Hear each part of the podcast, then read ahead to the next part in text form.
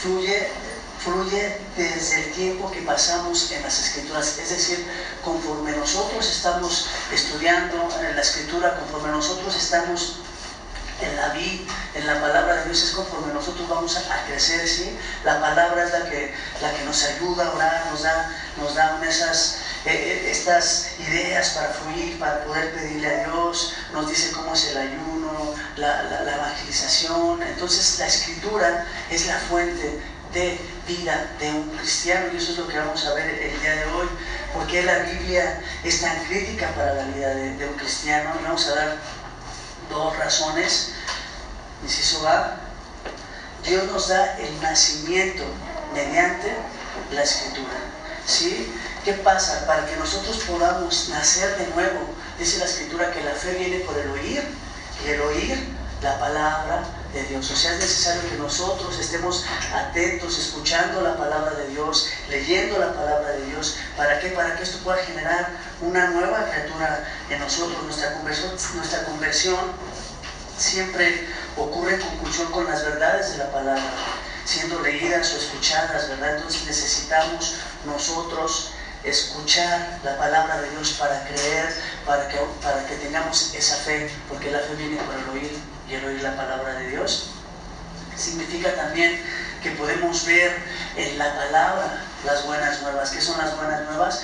De que Cristo vino, que Dios eh, se dio por nosotros, que Dios es perfecto, santo y justo y nos revela nuestra pecaminosidad. Entonces nosotros podemos ver nuestra condición delante de Dios, al ver a Dios justo, al ver a Dios santo, nosotros vemos nuestra condición delante de Dios. Y las buenas nuevas es de que nosotros tenemos acceso al Padre, a la salvación mediante Jesucristo que vino para darse por nosotros, para pagar por nuestros pecados y nosotros creyendo en Él, entendiendo que Él hizo ese sacrificio, nosotros podemos alcanzar perdón de pecados, las buenas nuevas de salvación. Podemos ser salvos mediante la el sacrificio de nuestro Señor Jesucristo que murió por nuestros pecados, que resucitó al tercer día para podernos dar vida y de eso depende, de eso depende cuando nosotros encontramos eso en la escritura y lo creemos, decimos, wow Señor, muchas gracias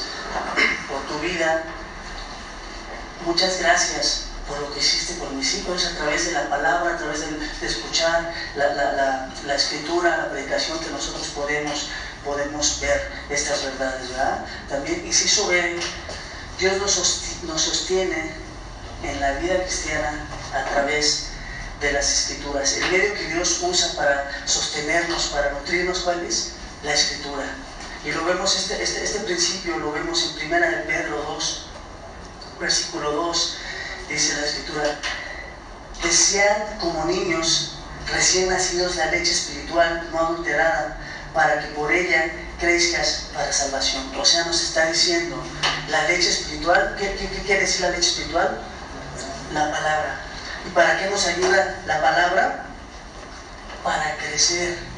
Es una dieta que Dios nos da regular para poder madurar, para poder crecer en salvación, para poder conocer a nuestro Dios y para poder aún nosotros crecer espiritualmente. Las disciplinas espirituales, que ¿cómo las podemos conocer? A través de la palabra. La madurez la alcanzamos a través de la palabra. O sea, necesitamos desear. Nosotros necesitamos tener ese, ese deseo, esa, esas ganas de poder ir a la escritura, desear conocer la escritura, entender a Dios, para que por, ella nosotros podamos crecer para salvación. Nuestro proceso de santificación aún depende del aporte bíblico que nosotros podamos entender ahí. Nosotros a través de la palabra es que somos limpios, que somos transformados cuando nosotros la creemos y la llevamos a cabo. ¿sí? Juan, Juan 17, la, oración sacerdotal de Jesús al Padre. Jesús le decía, Señor, guárdalos, santifícalos en tu verdad. Tu palabra es verdad. ¿Sí? La santificación a través y por medio de la, de la palabra y siempre la palabra ha sido como una analogía de, comida. Nosotros para, para crecer espiritualmente necesitamos comer de la palabra de Dios, así como físicamente necesitamos comer para, para mantenernos con fuerza, vivos, así como para la, la, escritura siempre nos muestra esta analogía de la comida espiritual es la palabra, lo podemos ver en Jeremías, lo podemos ver en Jeremías 15, capítulo 15, versículo 16. Y dice la escritura, fueron halladas tus palabras y yo las comí. Y tus palabras, y tu palabra me fue por gozo y por alegría en mi corazón, porque tu nombre se invocó sobre mí, oh Jehová de los ejércitos. Vemos la actitud que tiene Jeremías hacia la palabra. Dice que él comió la palabra y le fue por gozo y alegría en el corazón. Esta es la actitud que nosotros necesitamos tener cuando nos, nos, eh, nos ponemos frente de la palabra, entendiendo que es nuestro alimento, que es nuestra dieta, para nosotros poder crecer, poder alimentarnos, nutrirnos y de una manera como, como como decía Jeremías, con gozo y alegría de corazón alimentarnos diariamente es, importante. ¿Por qué? Porque de ahí depende, de, la palabra, de lo que Dios nos hable, depende aún nuestra vida espiritual, nuestro crecimiento, nuestro desarrollo. Es así como, como un atleta o como un, como un físico constructivista ¿no? que va al gimnasio. ¿De qué depende que esté fuerte, que sus músculos crezcan? De que esté constantemente haciendo ejercicio, alimentándose para que pueda mantenerse de esta manera fuerte, ¿no? De, y el músculo crezca. Igual nosotros es por medio de la palabra que nosotros nos alimentamos, nos nutrimos y crecemos. ¿Y qué pasa cuando, cuando un deportista se aparta, deja de hacer ciertas actividades? Pues el rendimiento baja, ¿no? Entonces es lo mismo, nosotros necesitamos de la palabra para, para poder crecer, mantenernos y ser espiritualmente maduros y fuertes. Punto número dos que vamos a ver también el día de hoy. Debemos de preparar, prepararnos para recibir la palabra. Hay varias maneras de, pasar el tiempo en la Biblia, pero nosotros necesitamos disponer nuestro corazón entendiendo que es palabra de Dios, entendiendo que, es de, de, vital importancia para nuestras vidas, ¿verdad? Entonces necesitamos disponer nuestro corazón. ¿Qué significa disponer nuestro corazón? Eh, en nuestro entendimiento de que esta es nuestra fuente de alimento, de que dependemos de la Biblia para que podamos sostenernos y caminar firmes en nuestra caminata cristiana. Inciso A, tenemos reverenciar la escritura, entendiendo algo, que es palabra de Dios, no es palabra de hombre, es infalible, no, no tiene errores, es suficiente y autorizada suficiente para alimentarnos, suficiente para mantenernos infalible. ¿Quiere decir, ¿qué, quiere decir infalible? Que no tiene errores. ¿Qué, perdón? No tiene falla. O sea, la palabra de Dios es fiel y nosotros hacemos bien en, tener presente qué es, qué es la palabra de Dios, eh, qué es el consejo de Dios. No es una novela, no es un, libro para pasar el tiempo, no, es un libro para alimentarnos, para crecer, para sostenernos en nuestra caminata y nuestra dependencia de Dios. dice la escritura, permaneced en mí. ¿Cómo podemos permanecer en Cristo? Por medio de su palabra. ¿Cómo podemos conocer a Cristo? Por medio de su palabra. Entonces debemos de, entender eso. Primero Tesalonicenses, capítulo 2, versículo 13, dice, por lo cual también nosotros, sin cesar, damos gracias a Dios de que cuando recibiste la palabra de Dios, que oíste de nosotros, la recibiste no como palabra de hombres, fíjate, no como palabra de hombres, sino según es en verdad la palabra de Dios. O sea, no es una palabra de cualquier hombre, no es una palabra de un filósofo, ¿sí? es palabra de Dios. Aquí entendemos como Pablo le decía a los tesalonicenses, ustedes eh, creyeron que era la palabra de Dios y nosotros también creemos que es la palabra de Dios y cuando tenemos esa confianza es cuando nosotros podemos crecer. ¿sí? Porque decimos, esto es cierto, y si yo aplico esto en mi vida, Dios dice y Dios me da el consejo, entonces creemos y llevamos a cabo, y viene pues una alimentarnos ¿sí? de la palabra, pero como siempre llenos de reverencia hacia, hacia la palabra, preparando nuestros corazones en, en oración, en oración para qué? Para que Dios pueda abrir nuestro entendimiento, para que Dios pueda iluminarnos y poder entender la palabra de Dios en oración, en reverencia, entendiendo que es palabra de Dios y aún agradeciendo porque tenemos la palabra, la palabra profética más segura, ¿sí? a la cual hacemos bien eh, eh, para alumbrar nuestro caminar, para alumbrar aún eh, las penumbras que se viven en, este mundo, que la palabra, en reverencia, sabiendo que es, que es de Dios, si sobre humildad y dependencia hacia Dios. Sabemos que todo lo que tenemos nos es dado de arriba, ¿sí? Entonces entendiendo que tenemos necesidad y necesitamos ir humildemente hacia con Dios. Diciendo, Señor, pues yo me merezco, Señor, mira que yo estoy estudiando y ya anoté, ya hice mis anotaciones, tengo muchos recursos. No, no, sino es en humildad, Señor, si, te es posible, Señor, necesito de ti. Señor, necesito que abras mi entendimiento para, para poder, Señor, entender tu palabra, ¿sí? O sea, tener esa, esa dependencia eh, que, viene, ¿no? De, de nuestro corazón humilde hacia Dios. No podemos recibir si nosotros no obedecemos esa palabra de esta manera humildemente para poder dar, gloria a Dios y en, segunda instancia necesitamos del Espíritu Santo para que nosotros podamos ver, para que nosotros podamos entender y el Espíritu Santo nos guía a toda verdad, nos guía en la palabra, la palabra es la verdad, el Espíritu Santo nos guía en la palabra, entonces necesitamos de la influencia del Espíritu Santo, porque como hombres naturales, sin la ayuda del Espíritu Santo, no podemos entender la palabra. Y lo dice en 1 Corintios 2.14, aquí lo vemos. Pero el hombre natural no percibe las cosas que son del Espíritu de Dios, porque para él son locura. Y no las puede entender porque se han de discernir espiritualmente. ¿Qué pasa cuando, cuando no está la influencia del Espíritu?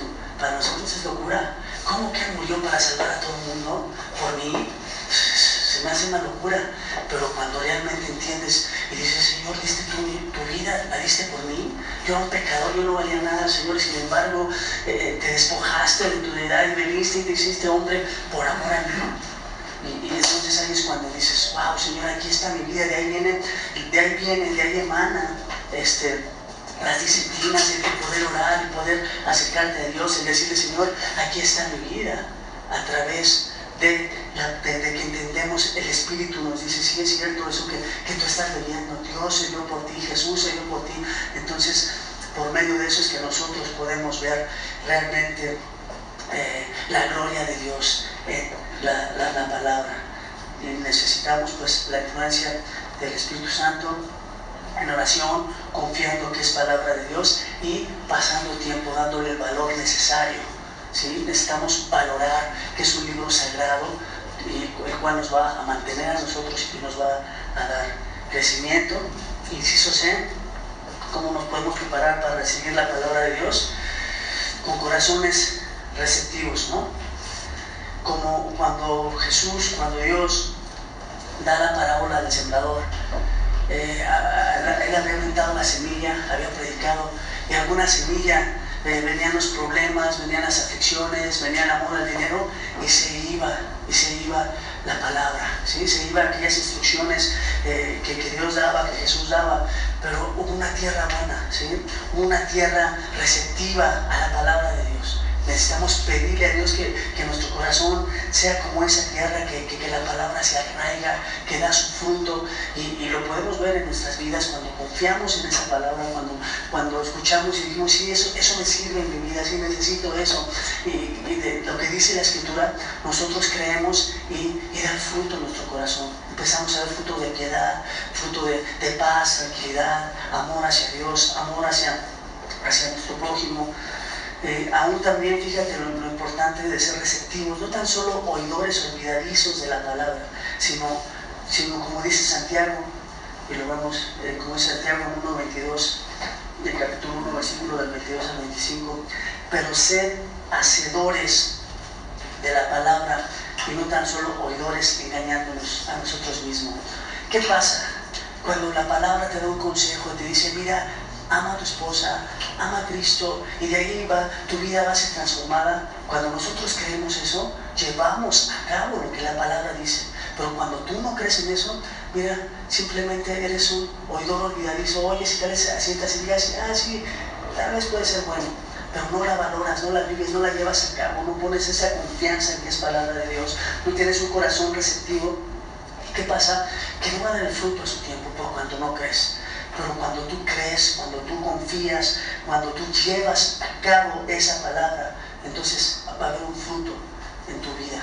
¿sí? Porque cuando nosotros nos, nos, enfrentamos, nos ponemos enfrente de la gloria de Dios y vemos la grandeza de Dios, somos transformados. Somos transformados cuando nosotros nos acercamos humildemente a la palabra de Dios. Y la palabra de Dios no solo instruye nuestras mentes, sino también transforma nuestras vidas. Transforma nuestras vidas. Es el propósito de la palabra. Si vosotros sois limpios por la palabra, a través de la palabra eh, tenemos piedad, a través de la palabra alcanzamos esa limpieza que Dios quiere darnos, esa santificación progresiva que Dios, que Dios nos quiere dar. El objetivo de la ingesta bíblica es crecer en conformidad con Cristo a través de una vida cambiada. O sea, Dios viene y transforma tu vida. Cuando tú te, llegas y escuchas la palabra, cuando tú llegas y lees la palabra y la crees, tu vida es transformada. También en nuestro punto número 3 vamos a ver métodos para ingerir la Biblia. Tenemos tres que son escuchar, leer y estudiar la palabra de Dios. Primero, escuchar, escuchar la palabra de Dios. Eh, cuando nosotros venimos aquí los domingos, es un manjar. ¿Por qué? Porque se es fiel al texto, fiel a la palabra, o sea, ese es el consejo de Dios a través de hombres. Entonces, por la predicación, nosotros podemos alimentarnos es un medio para que nosotros podamos obtener el consejo de Dios, para poder crecer en su palabra. Por eso los domingos es bien importante que nosotros podamos estar atentos, disponiendo nuestro corazón a escuchar la palabra, a entender la palabra, porque vamos a ser transformados por medio de ella. Entonces, el escuchar la palabra, la predicación es un medio de gracia ordenado por Dios para su gloria. ¿sí? para el bienestar de su pueblo. Entonces la predicación es eh, un medio para que nosotros podamos escuchar la palabra, creerla y podamos ser transformados. En Nehemías 8:8 podemos ver esta verdad. Dice, y leían en el libro de la ley de Dios claramente y ponían el sentido de modo que entendiesen la lectura. Hay muchas, muchas, en muchas ocasiones hay textos, hay pasajes que tú no entiendes, pero a través de la exposición de su palabra que se le da sentido, ¿sí? Eh, empiezas a entender a través del don que, Dios le regaló al, pastor, al predicador, de, poner sentido a las palabras, de poder que, que, tú entiendas cuál es el propósito de la palabra, textos que tú tal vez no entiendes, pero cuando vienes el domingo y se expone la palabra y le dan sentido, tú puedes entender mejor cuál es el propósito de, ese texto, determinado pasaje, determinado libro. Entonces es, es bien, bien, importante ¿no? la, exposición de su palabra, como se ha hecho aquí, como se hace cada domingo. Cristo aún, cuando estuvo con Pedro, le dijo, Pedro, apacienta a mis ovejas. ¿Qué quería decir eso? Pedro, necesito que les des alimento. Y el alimento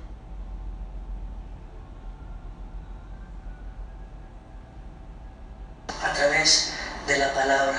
En primera de Timoteo 4, capítulo 4, versículo 13, vemos cómo le dice Pablo, le da esta instrucción Pablo, él sabía que era importante. Pablo le dice a Timoteo que se dedicase a la lectura pública de la escritura y a la predicación y la enseñanza. Entonces, la escritura es clara porque Pablo sabía que era el medio para que la gente entendiera, para que la gente pudiera tener fe en esas palabras, esas buenas nuevas de salvación a través de predicadores. Y Pablo, decía, a, Pablo le dice a Timoteo, dedícate a la lectura pública de la palabra en, en 1 Timoteo 4.3. Entonces es importante la predicación de la palabra, porque a través de ella es que nosotros podemos entender y tener un crecimiento espiritual. Y son dones aunque que que se dan. No cualquiera se le da el don de la predicación, el don de, la enseñanza, ¿no? son dones que Dios da, lo podemos ver en Efesios 4, Efesios 4, capítulo del 11 al 13. Dice, y él mismo constituyó a unos apóstoles, a otros profetas, a otros evangelistas, a otros pastores y maestros. Fíjate, aquí ya unos constituyó, o sea que él dio el don a pastores y maestros ¿Cuál es el propósito y el fin de pastores y maestros? De perfeccionar a los santos, de capacitar, de equipar a los santos. Aquellos que han creído, ¿quién es un santo? Aquel que ha creído en Dios, aquel que ha sido eh, sellado con el Espíritu Santo, ¿sí? Y, vive conforme a lo que Dios dejó establecido en Cristo Jesús. Entonces, a fin de equipar a los santos, estos dones de la iglesia, el propósito es capacitar a los santos para tu ministerio lo que Dios, para lo que Dios te ha tomado que tú hagas, ¿sí? ¿A través de qué? Pastores y maestros específicamente, estamos tocando esto el día de hoy, a través de ellos capacita a la iglesia, ¿sí? Para que ellos puedan crecer en sabiduría, crecer, eh, eh, sepan cómo llevar a cabo aún el, ministerio y poder edificarlos a través de, las, de la exposición fiel de la palabra de Dios. ¿sí? Entonces los pastores y maestros son regalos a la iglesia de parte de Dios. ¿sí? No es porque hoy me levanté y dije, pues yo quiero ser pastor y voy a aplicar. No, es un don que Dios da. Es algo que Dios pone en el corazón y que Dios aún te da los medios para que tú puedas capacitarte. ¿sí? Y nosotros, la iglesia, es beneficiada a través de estos dones. Entonces podemos ver que, que la predicación es una de ellas. En Lucas podemos ver, Lucas 11:28, bienaventurados los que oyen la palabra de Dios y la guardan. Oyen, pero no tan solo oyen, ¿verdad? Sino que obedecen, guardan la palabra. O sea, dos puntos importantes. ¿Para qué voy a la palabra de Dios? Porque sé que es palabra de Dios y porque sé que esto es para mi vida, entonces la voy a guardar, la voy a valorar para que por ella pueda crecer en santificación, pueda crecer en piedad, pueda crecer en santidad y pueda crecer en Cristo Jesús. ¿Ok? Algunas maneras prácticas para dedicarnos a, escuchar la palabra de Dios es a través de seminarios. En un seminario aprendes a, cómo interpretar la escritura, cómo eh, leer la escritura. en estudios bíblicos como este que se dan aquí puedes aprender mucho. Si tú dispones tu corazón, ¿sí?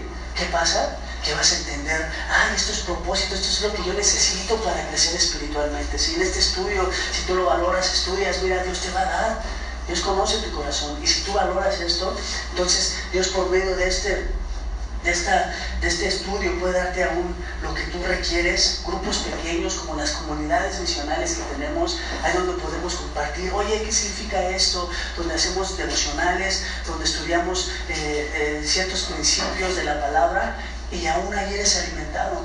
¿sí? Como comunidades misionales, aún ese es uno de los propósitos de las comunidades misionales eh, para escuchar la palabra, para, para disipularnos los unos a los otros. ¿sí? Eh, las celebraciones, como, eh, como lo mencioné hace un rato, de los domingos, también nos sirven para, para crecer en ellas, para crecer en la palabra, en el conocimiento de Dios. el sermón cada domingo es, un, es una fiesta espiritual. ¿Sí? Porque el pastor hace cuenta que está, que está digiriendo esa, esa, palabra, que la está dando en la boca para que tú la entiendas más fácilmente. Entonces ahí puedes tú entender, ah, ok, ya entiendo. Y cuando entiendes un principio, entonces dices, ah, ahora, entiendo este pasaje que no entendía y entonces empiezas a tener más luz de la palabra, ¿sí? También la podemos una manera práctica de escuchar la palabra, la relación uno a uno, cuando estás entre, hermanos, platicando un texto, eh, estás eh, compartiendo cierta, cierto pasaje, eso nos ayuda mucho para que, para que podamos alimentarnos de la palabra. Debemos de ser escuchadores activos y atentos, em, de pedirle a Dios que aplique su palabra a nuestros corazones para que crezcamos en santidad y seamos transformados a la imagen de Dios. ¿Sí? Pedir, Señor, transfórmame, o sea, no es el conocimiento, Señor, y yo quiero conocer mucho y me pongo a leer y a estudiar, estudiar libros, sí, pero Señor, créame un corazón realmente dependiente de ti. Señor, un corazón que, que busque, Señor, estar en tu palabra. Quiero ser transformado. Y el medio para ser transformados es la palabra, el consejo de Dios. También, mira, tenemos eh, grabación de sermones en Facebook, en la página de www.graciascdmx, puedes escuchar la palabra, hay libros, te, recomendamos algunos libros. Si algún día no viniste y dices, bueno, tuve algo, algo que hacer, tuve un, este, un imprevisto, entonces puedes escuchar aún en vivo por Facebook, eh, tenemos, ahí está la Biblia en audio, hay muchísimos recursos para que tú puedas escuchar la palabra. En gracia abundante no podemos decir que, nos podemos morir de anemia espiritual, ¿verdad? Porque tenemos muchísimos recursos para que tú puedas alimentarte. Lo que buscamos es que tú tengas esos recursos para que estés equipado para servir a Dios y edificar la iglesia mediante la palabra de Dios. Inciso B,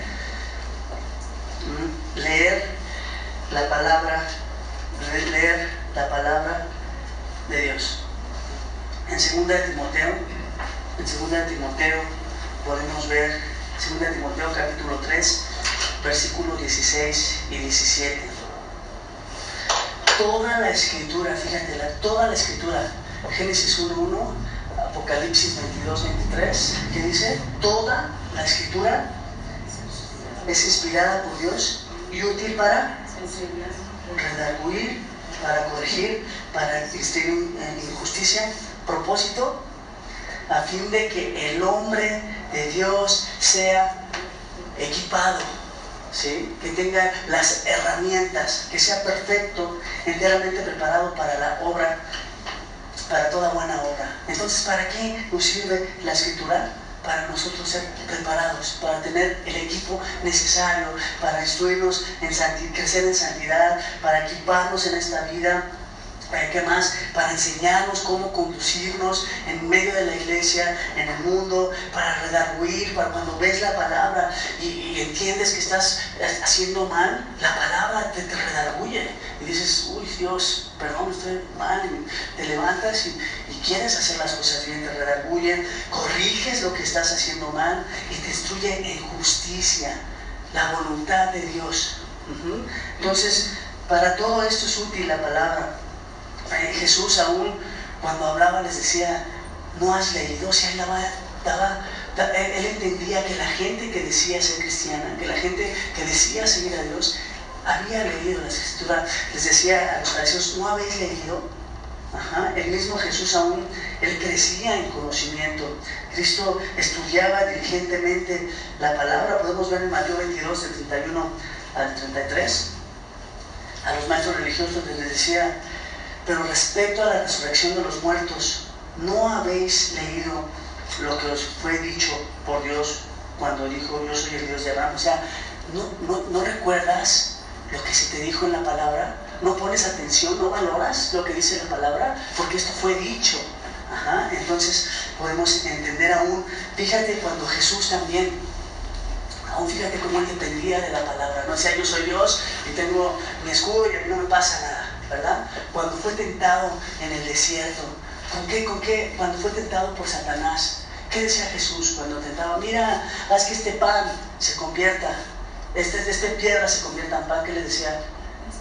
Escrito está, hacía referencia a la palabra. La palabra dice, ¿Sí? ¿Para qué nos sirve la, la, palabra? Entonces, cuando viene la tentación, cuando viene la aflicción, cuando viene la necesidad, cuando tenemos que predicar el Evangelio, cuando nosotros tenemos que compartir eh, con, con alguna persona necesitada, ¿qué le vamos a sacar? Ah, fíjate que yo no, escrito está, oye, la palabra dice esto, que Dios da paz, mira, necesitas de Cristo, mira, el Evangelio es este, que Cristo murió por ti, que tú necesitas de Dios.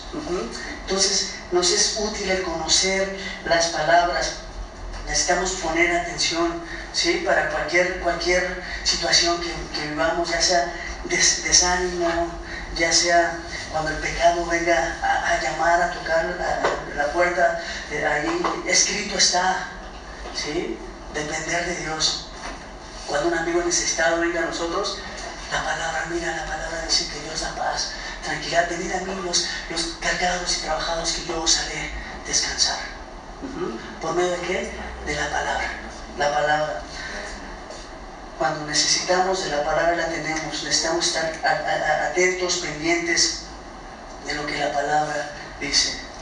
La lectura, otra vez, la lectura de la Biblia es de suma importancia, es nuestro alimento. Así como el, tiempo que nosotros pasemos en ella es como nosotros vamos a, poder crecer. Y aquí hay dos sugerencias prácticas para, para, la lectura de la palabra. Primer punto, punto número uno, encuentra el tiempo. ¿Sí? Por lo regular estamos ajetreados en nuestra vida, tenemos que hacer muchas actividades, pero tenemos que entender que como cristianos, la fuente de nuestro alimento, necesitamos la palabra, o sea, necesitamos tiempo, necesitamos buscar un tiempo, ya sea algunas horas que, que apartes en la mañana, que, que sería mejor que en la noche, porque en la noche ya estás cansado, entonces en la mañana busca un tiempo que, que sea algo constante para que te acostumbres, para que nos acostumbremos a estudiar la palabra, preparar un tiempo, tener tiempos fijos para, que nos ayude a, entender, a buscar la palabra, la lectura de la palabra, esforzarnos aún a construir ese hábito de la lectura regular de la Biblia.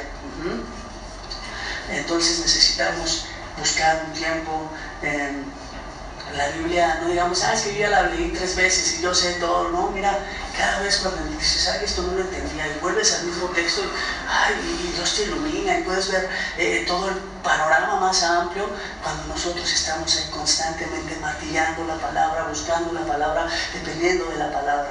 Entonces necesitamos buscar un tiempo para poder eh, regularmente estudiar la palabra. Es una lucha, es difícil, pero necesitamos diligentemente aprender a alimentarnos, porque es nuestro alimento. Como cristianos es nuestra fuente. Eh, es que yo estoy en Cristo, ¿y cómo estás en Cristo? Porque vienen los domingos, qué bueno que escuchas una predicación, qué bueno que es la predicación expositiva, qué bueno que es una, una predicación fiel al texto, qué bueno, pero tú cómo te alimentas, pero tú cómo, cómo estás creciendo, ¿realmente valoras? Entonces necesitas tiempo, necesitas valorar, necesito de la palabra para crecer. Entonces necesitamos, necesitamos buscar tiempos. Otra sugerencia es eh, encontrar un, plan de lectura bíblica o un sistema que funcione para ti. Estamos practicando en la comunidad misional, oye, es que yo quiero leer la Biblia de esta manera, yo la quiero leer. Mira, como a ti te funcione, empieza a leer. Empieza a leer. O sea, lee, busca, para que puedas, o el, plan que a ti se te acomode, pero que puedas leer, que puedas escudriñar, que puedas eh, meterte al texto, que puedas, Señor, ilumíname para comprender qué, qué, verdades necesito el día de hoy, qué verdades necesito para mi vida, para ser renovado. ¿sí? Necesitamos el plan que a ti te convenga, el plan que más te acomode, pero empieza a hacerlo ya. Necesitas ya. Como dijera Rebeca, right away. Así, una, ¿no? Eh, inciso C, estudiar la palabra de Dios, ¿sí? Eh, luego, ah, ya estudié, no simplemente es una lectura superficial, ¿no? La lectura regular de la palabra de Dios es, es, es como manejar una lancha a través de un lago, ¿sí? La lectura regular, cuando lees así sencilla, no, no te vas a profundidad a ver, es, dice aquí, nos da una imagen que es como una, una lancha a través de un lago, que da una, una buena visión general del lago y de paso una vista de sus profundidades, una, una lectura regular, superficial. Sí, podemos ver el panorama, podemos ver, wow, qué bonito, podemos, wow, la amplitud del lago, ¿sí? Pero, pero el estudio, fíjate la diferencia, una lectura regular y el estudio de la escritura nos lleva a ver más allá de la superficie, a, sumergirnos, a empezar a escudriñar. Dice la escritura, escudriñar. No dice leer, dice escudriñar, ver, comea, escudriñar la escritura. Porque a vosotros os parece, a ti, tú que crees en la palabra, a ti te parece que en tenéis la vida eterna, guías son las que te dicen quién soy, las que dan testimonio de mí. Entonces necesitamos aprender a, un estudio serio de la palabra, no nos lleva nada más a ver las cosas superficiales, que es bueno cuando luego estudiar rápido, wow, empiezas a entender, pero cuando estudias a profundidad, empiezas a ver detalles, detalles, wow, es que eh, ves eh, una palabrita y te brillan muchas cosas. Cuando estudias un, cuando haces un estudio más profundo de la palabra. Y la lectura nos da amplitud, la lectura nos da una amplitud, podemos ver, sí, pero el estudio nos da profundidad. Necesitamos nosotros aprender a, estudiar la escritura profundamente. En el libro de los Hechos, capítulo 17, 11, fíjate cómo la gente de Berea estudiaba o sea, aún en la predicación, imagínate del apóstol Pablo, ¿verdad? ¿Y qué hacía la gente de Berea? ¿Qué hacía esta gente? Eh, vamos a ver lo que dice. Hechos 17.1 dice, y estos eran más nobles que los que estaban en Tesalónica, por recibir la palabra con toda solicitud. ¿Cómo? escudriñando cada día las escudriñando, no dice no nada más una lectura, ah, yo creo que sí es cierto, sí, sí, pastor, yo creo todo lo que usted dice. No, dice, eh, dice, escudriñando cada día las escrituras, ¿para qué? Para ver si estas cosas eran así. ¿Sí? O sea, eh, ¿será cierto lo que me expuso el pastor? Que Dios inauguró su reino y que estamos viviendo en el reino. Pues vamos a la escritura y también buscamos. También, Señor, eh, déjame ver. Quiero, quiero realmente confirmar que lo que se está dando ahí es verdad. Entonces necesitamos ser como los deberían, eran nobles porque buscaban, examinaban, escudriñaban, veían si lo que Pablo decía era cierto, qué dice día con día, ¿verdad? Entonces necesitamos nosotros ser, ser así, valorar, escudriñar, ejercitar nuestros corazones para reflexionar en la escritura. Tenemos, debemos de tener cuidado eh, ah, de, lo que la escritura, de lo que nos predican. Entonces, ¿cómo? Nosotros yendo aún al texto, ¿verdad? Dios se complace, fíjate, Dios se complace cuando nos deleitamos en su palabra y cuando tenemos un ferviente deseo de estudiarla.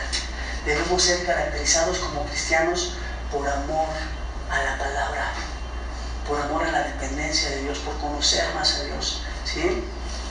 por tener un deseo ferviente de poder estar en la palabra, ¿sí? de poder estar escuchando el consejo de Dios, pedirle a Dios que revive nuestros corazones para amar, para amar su palabra. Fíjate lo que decía el salmista en el Salmo 119, 97. Oh, cómo amo tu ley, la medito todo el día. Cómo amo tu ley, cómo amo tu palabra y la medito todo el día está en mi mente para poder llevarla a cabo, para poder valorarla, para poder ser transformado, para poder tener tu consejo, para creer, ser en sabiduría, para crecer en santidad. ¿Cómo amo yo tu ley? La medito de noche y de día. Wow, aquí podemos ver la importancia de nosotros poder estar en la palabra.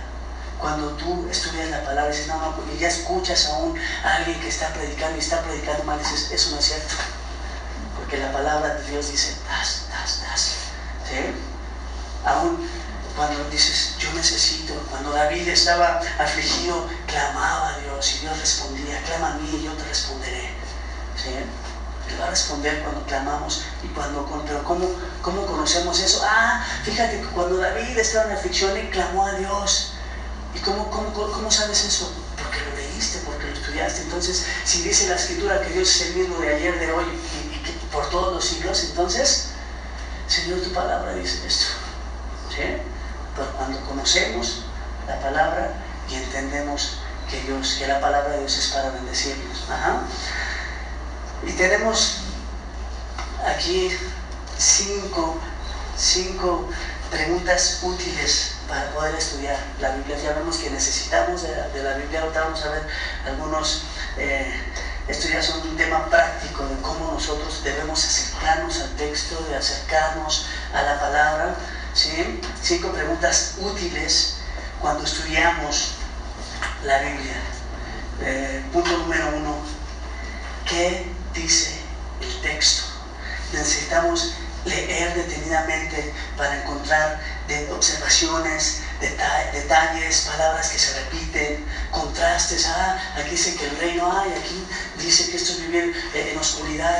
Entonces ah, necesitamos estudiar em, con detalle para poder sacar, para poder sacar ahí verdades que, están ahí, eh, que, que, se pueden, cuando leemos de esta manera, se pueden decir, ah, wow y en oración dices, wow, yo no entendía esto de esta manera, pero esta simple palabrita me hizo ver, me, hizo ver mucho mejor el texto.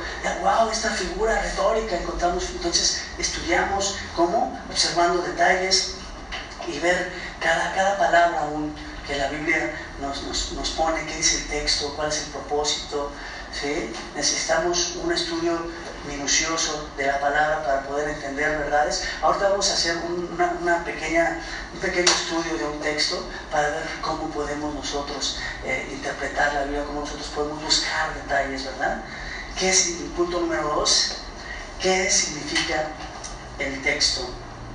Primer punto, eh, ¿qué tipo, de, qué tipo de literatura es? Si es narrativa, si es una epístola, es un evangelio, una poesía, una profecía. Necesitamos nosotros saber qué tipo de literatura es para poder meternos mejor en, ello, ¿verdad? Si es una narrativa o si es una epístola donde se dan instrucciones o donde nos narran verdades para nosotros poder entender mejor eh, cómo nos estamos acercando a la palabra, comprender el, contexto histórico, cultural y literario, a quién está escrito, para qué, eh, en dónde estaban, cuándo pasó, qué, qué circunstancias estaban viviendo, cuál es el propósito, para quién era el mensaje, para los judíos, para los gentiles, estamos en, en qué parte de la escritura, de, la, de, la, historia bíblica estamos para poder entender mejor eh, y, poder aplicar mejor los textos, cuál era una forma de vida en, el contexto cultural, la forma de vida de, la, de la audiencia original, cuáles eran sus costumbres, en qué tiempo de la historia bíblica nos encontramos, eso nos ayuda mucho. Es una epístola, es profecía, es narrativa, eso nos ayuda a, nosotros poder entender. A ver, este texto va dirigido hacia, hacia los efesios. ¿Y quiénes eran los efesios? Ah, no, eran judíos, eran gentiles. ¿Y cuál era el problema? Ahorita lo vamos a ver, vamos a ver un texto de Tito y ahí vamos a poder entender eh, cómo, cómo se hace esto, ¿verdad?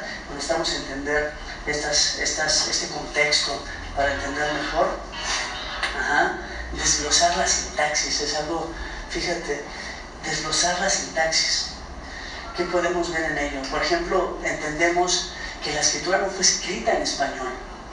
Y, por ejemplo, nosotros usamos frecuentemente la Reina Valera. Y la Reina Valera, pues es una traducción literal de la palabra, ¿no? Es como, por ejemplo, si yo te digo en inglés, eh, Lupita's house, la casa de Lupita, en español no puedo decir eh, eh, Lupita's casa, ¿verdad?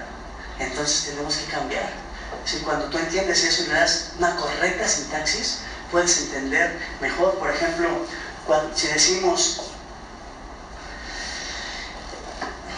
les voy a dar un ejemplo, esto cuando estuvimos manejando, mi esposa me dijo, Dices, ¿qué, dice ahí? Lo debes, debes de leer varias veces para poder entenderlo, ¿verdad? Esto cuando estuvimos manejando, mi esposa me dijo, ¿y cómo dice correctamente? Mi esposa me dijo esto cuando estuvimos manejando. ¿Me entiendes mejor? Está mucho más claro, ¿verdad? También así la escritura hay muchos pasajes que están de esta manera. Por ejemplo, eh, podemos ver una oración original. De tal manera amó Dios al mundo. ¿Ok?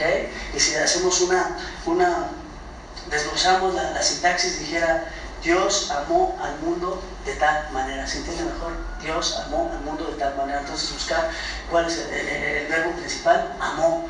¿Quién? El sujeto, Dios. Dios amó al mundo de tal manera. O sea, poder eh, acomodarlo en, nuestro idioma, una sintaxis más, eh, más simple para nosotros. Eso nos, nos, ayuda, nos ayuda mucho.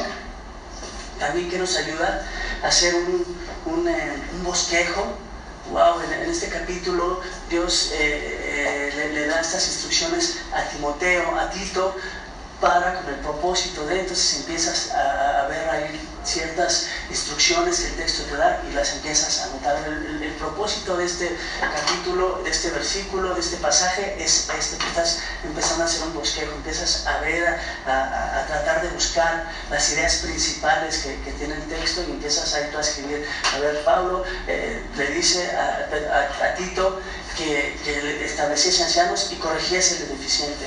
Y más adelante dice que, los, que, cómo, están viviendo los, los cretenses, eran glotones, malas bestias, y todo esto era cierto. Entonces podemos todas esas verdades empezarlas a enlistar, podemos hacer ahí un bosquejo, y esto nos ayuda muchísimo para que nosotros podamos entender mejor el texto, el pasaje. También en, en segundo punto, en segunda instancia, comprender el significado de las palabras en su contexto. O sea, hay palabras que las palabras no significan siempre lo mismo. Por ejemplo, en Tito 3.3, la palabra maldad, fíjate, la busqué en el diccionario, dice iniquidad, maldad, malicia, sentimientos detestables, dificultad y aflicción. Aflicción. Entonces, ¿qué significa? ¿Cuál es la palabra realmente que significa? ¿Qué significa esta palabra maldad?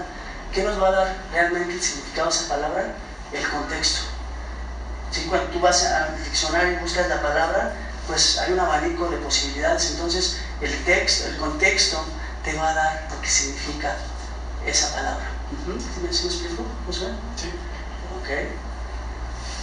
Prestar mucha atención al texto, el, propósito. Wow, esto es bien importante, siempre entender el libro. Cuál, eh, cuál es el propósito del libro?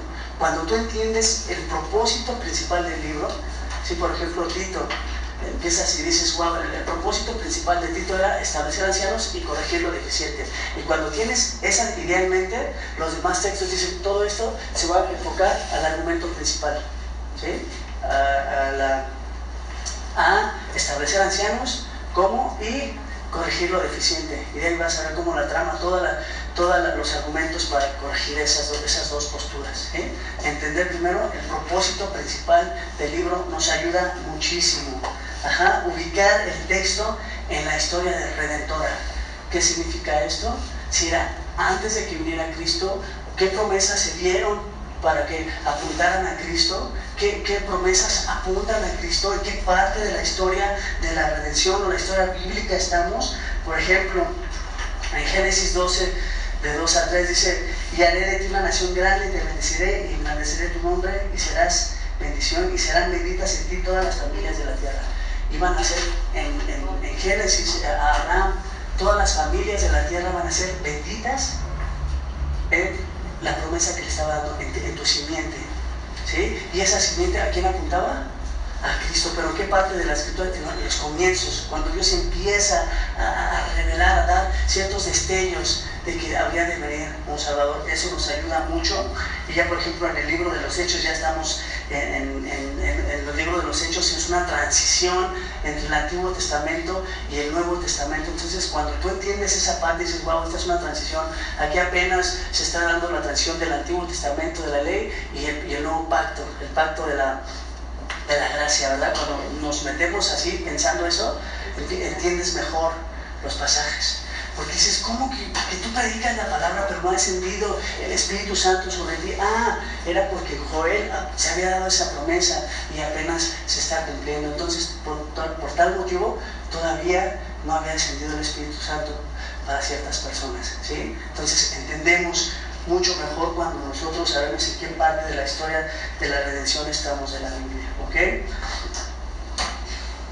Eh, cómo apuntan los pasajes a Cristo, discernir eh, cómo se manifiesta Dios en cierto pasaje. Por ejemplo, vimos en, José, vimos a José, ¿verdad? Y en José 39 vemos cómo era una, figura figura de Cristo. Wow, aquí puedo encontrar a Cristo porque este hombre eh, te apuntaba a Cristo para preservación de, vida de sus hermanos. Fue llevado a Egipto para que, para que el pueblo de Israel no pereciera. Y también Cristo eh, vino para que nosotros no, no pereciéramos y tuviéramos vida. Wow, empezamos a ver esos, esas conexiones.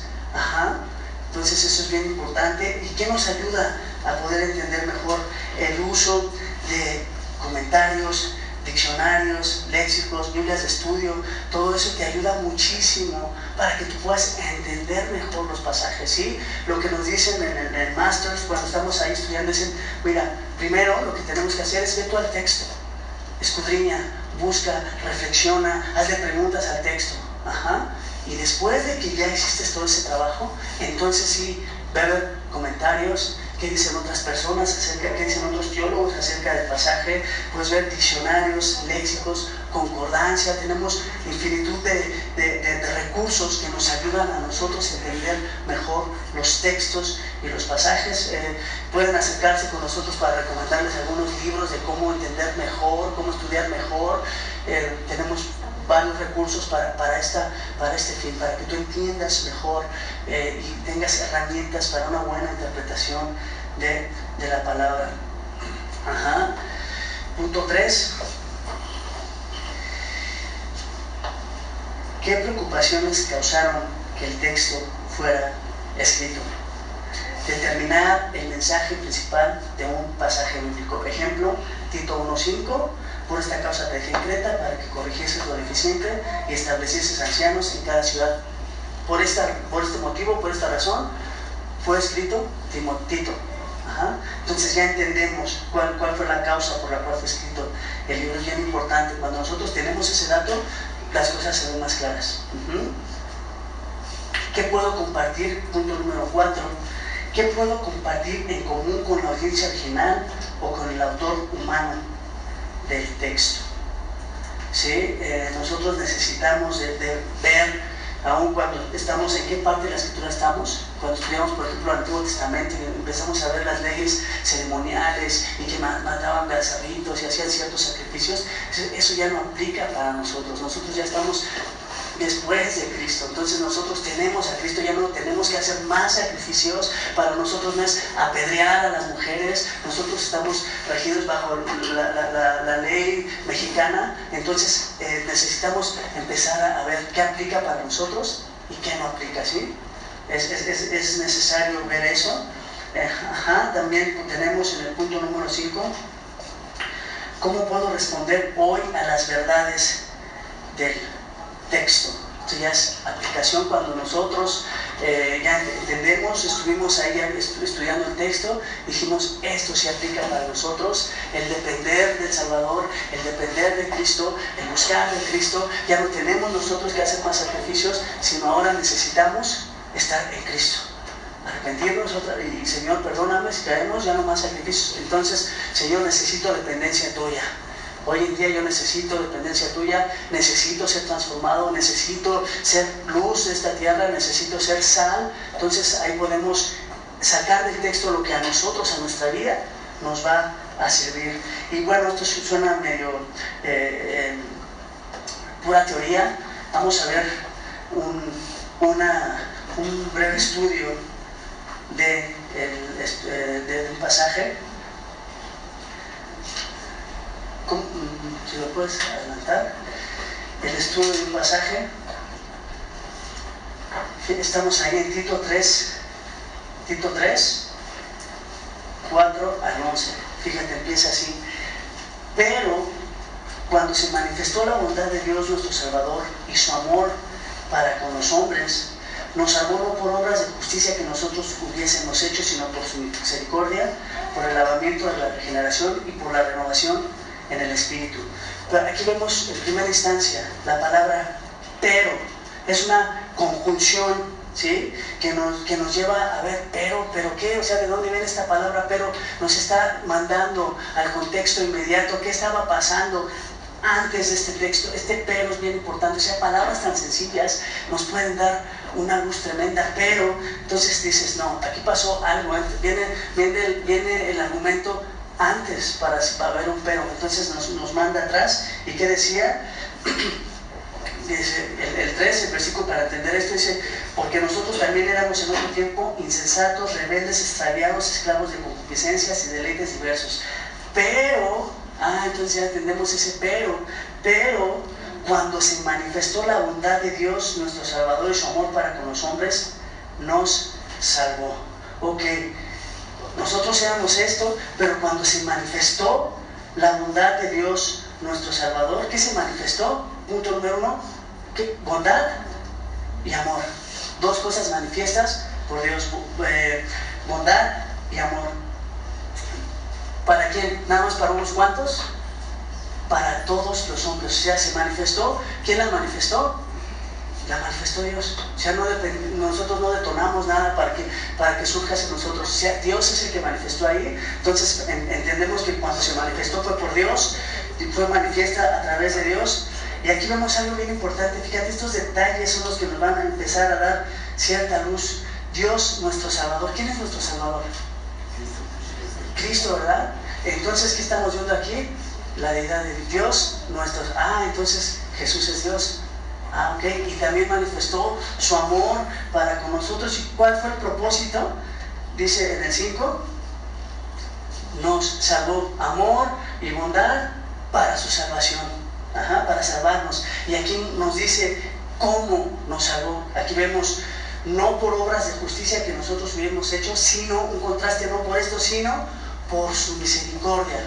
Empezamos a, estudiar ciertos detalles, cuál fue el propósito que manifestó su amor y su, y bondad para salvación, para salvarnos, ¿sí? Y nos dice cómo nos salvó. Aquí nos dice no por obras de justicia, sino por su misericordia.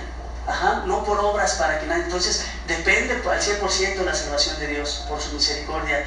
Y después dice, sigue diciendo el texto en el 5, por el lavamiento de la regeneración y por la renovación en el Espíritu. Dices, ¿y qué significa el lavamiento de la regeneración? Ahí es donde tú empiezas a hacerle preguntas al texto y dices, wow, ¿qué significa esto? Ah, lo que significa lo que dice en Apocalipsis 1.15, que nos amó y nos lavó de nuestros pecados. Entonces, una regeneración porque Cristo nos lavó con su sangre. Ajá. Y segundo punto, porque nos, nos, dio, nos renovó en el Espíritu Santo, o sea que nosotros teníamos el Espíritu, del Santo, pero cuando ¿qué se manifestó?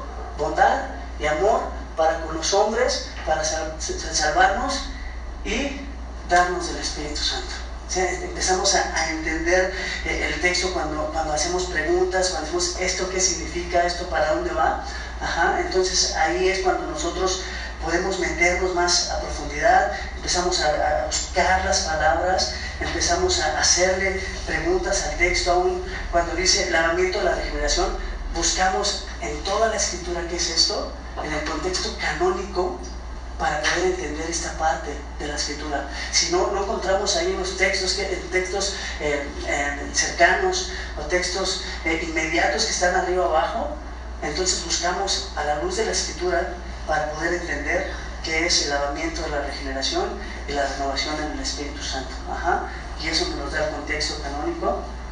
También podemos ver eh, en el 6, dicen, el cual derramó en nosotros abundantemente por Jesucristo nuestro Salvador, el cual, ¿qué se refiere esta palabra, el cual? Este, esta, este pronombre, ¿a quién se refiere?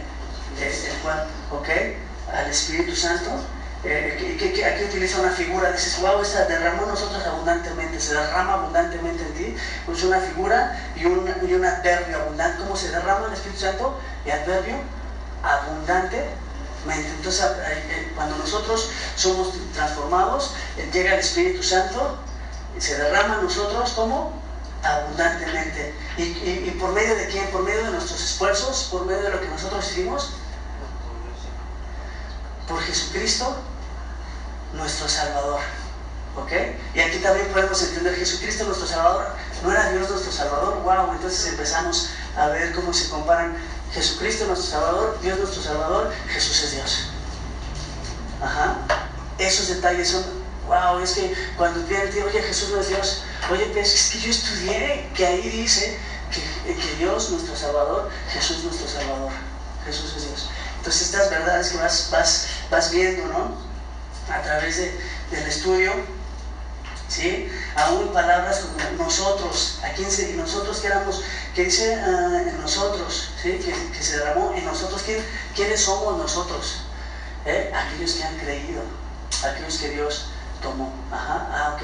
Entonces nosotros no se refiere a judíos, no se refiere a, los que están hablando, no, se refiere a los que creemos. ¿sí? Entonces todos esos detalles eh, empiezan a, brillar cuando empezamos a ver ya más minuciosamente, que el versículo 7 dice, ¿para qué? Fíjate, la salvación, aquí nos da el propósito, ¿para qué la salvación? Fíjate esta palabra, ¿para qué esta preposición? Para que justificados por su gracia. Sea, Dios nos, justificó, santificación eh, posesional, nos, nos justifica por su gracia, el propósito, para que nosotros heredemos conforme la esperanza de la vida eterna, para nosotros tener esa esperanza de vida eterna. entonces ahí entendemos más cuando buscamos los detalles, cuando buscamos eh, ese para eh, y cuál fue el propósito de la salvación para nosotros tener, ahí tener una vida, vida eterna, ¿verdad? Y fíjate en el versículo 8, dice, palabra fiel es esta ¿Qué, es palabra fiel? O sea, que esta es una palabra en la cual puedes confiar. Te, empiezas a reflexionar, ¿por qué palabra fiel? ¿Por qué, este, ¿por qué está diciendo esto eh, Pablo a, Timoteo que es palabra fiel? Ok, esta es una palabra digna de confianza. Palabra fiel es esta. ¿Y qué es esta? Lo que te vengo diciendo, como tú vivías de esta manera, pero Dios cuando mostró su amor y su misericordia, te salvó, ¿sí? Eh, para heredar vida eterna. Entonces, esto, estas palabras, si palabra fiel es esta, esta significa lo que te viene diciendo, ¿verdad? Y en estas cosas, dice, y en estas cosas, ¿qué significan estas cosas? ¿Cuáles cosas, José? Las que están. ¿Cómo? que están. Todo lo que viene hablando del proceso de salvación, estas cosas quiero, ¿qué, quiere de, de, esto? Porque acordémonos que Tito 1.5 nos decía que habían corregir lo deficiente. O sea, la, la, iglesia, la gente de ahí está viviendo no conforme a la voluntad de Dios. Entonces, en esto quiero que insistas con firmeza. Ya nos fuimos al propósito del libro para poder entender estas cosas. Quiero que insistas con firmeza, porque entiendes que había gente que no está viviendo como conforme a los propósitos de Dios. ¿sí? Para, insiste con firmeza, para, otro, que los que creen en Dios procuren ocuparse en buenas obras. ¿Por qué? ¿Por qué le dice esto? O sea, ¿por qué, ¿por qué le está dando esta instrucción? ¿Por qué? Porque los cretenses eran, estaban viviendo glotones, eh, eh, malas bestias, o sea, esas descripciones dan de los cretenses. Entonces dice, mira, Dios te rescató por esto, te santificó, mostró su bondad, su amor para, para que te dé la vida eterna, pero con el propósito también de que sean transformados y estén caminando en buenas obras. ¿sí? Entonces ahí podemos entender mejor el texto para que los que creen en Dios procuren ocuparse de buenas obras. Y en el texto número 9, ya casi terminamos. Pero, fíjate aquí otra vez, instrucción, pero, ¿por qué? Para, pero, una conclusión, evita las cuestiones necias, pero ¿por qué tengo que evitar las cuestiones necias? ¿Sí? Porque había judíos, los de la circuncisión, cuando vemos en el capítulo 1, había judíos que se aferraban a sus tradiciones, que, eran contenciosos, que hablaban de sus genealogías, entonces, pero evita esto, entonces entiendes ya mejor el texto, ¿por qué? Porque leíste completamente el libro, porque entiendes el propósito, porque entiendes la problemática y aquí entiendes que eh, este, decía evita las cuestiones porque había gente que estaba buscando contender, que, estaba, que estaban buscando este, discutir acerca de la ley. Entonces podemos ver, wow, eh, cuando empiezas a meterte así, a, estudiar cada detalle, a ver los propósitos, a ver el argumento completo, a, meterte realmente al texto, es cuando tú empiezas a ver, dices, wow, entonces eh, este, esto quería Dios con este propósito para luego entonces me santificar. Empiezas a ver eh, muchas verdades que nos ayudan. En, en el último texto leemos, fíjate, dice, al hombre que cause divisiones. ¿Por qué, ¿Por qué hombres que causen divisiones? Porque habían judíos que estaban causando divisiones, que buscaban ganancias deshonestas, eso nos dice en el capítulo 1. Entonces entendemos ya quiénes son esos hombres que causan divisiones. Después de una u otra amonestación, deséchalos. Después de una y otra amonestación, los, derechos, los desechos, dices, entonces empiezas a pensar, dices, wow, esta es una conexión con Mateo 18. ¿sí? Si tu hermano peca contra ti, primero estando tú y él solo. Segundo, lleva un testigo. ¿sí? Una y otra. Y si no, si no, si no entiende, entonces tenle mayor, una visión mayor del estudio de la palabra. ¿no? Entonces es un, ejemplo que, que, aquí tomamos, pero necesitamos nosotros meternos así, detalles, buscar conexiones, buscar el significado de las palabras para que nosotros podamos entender mucho mejor el texto. En conclusión, ¿cómo podemos, cómo vamos a concluir esto? ¿Qué necesitamos? Estar en la palabra. ¿sí? estar, depender de la palabra, estar sumergidos en la, en la palabra. En Juan 17, 17, santifícalos en la verdad, tu palabra es verdad. Segunda de Corintios 3, 18 dice el texto, por tanto nosotros, todos, mirando a cara descubierta, como en un espejo la gloria del Señor, somos transformados de gloria en gloria en la misma imagen, como por el Espíritu del Señor. ¿Qué quiere decir esto? cuando nosotros nos reflejamos y vemos la grandeza de Dios a través de su palabra, la gloria de Dios, y nosotros creemos en esa palabra, nosotros estamos siendo transformados. Porque nosotros obedecemos, porque nosotros confiamos, porque nosotros valoramos y somos entonces transformados. ¿sí? Pidamos a Dios un corazón dependiente, un corazón que diga, Señor, necesito tu palabra, necesito estar en tu palabra, necesito ser transformado, necesito conocerte más, necesito tener más consejo, más instrucción y todo esto es a través de su palabra. ¿Sí? Eh, ¿Alguna duda? ¿Alguna pregunta?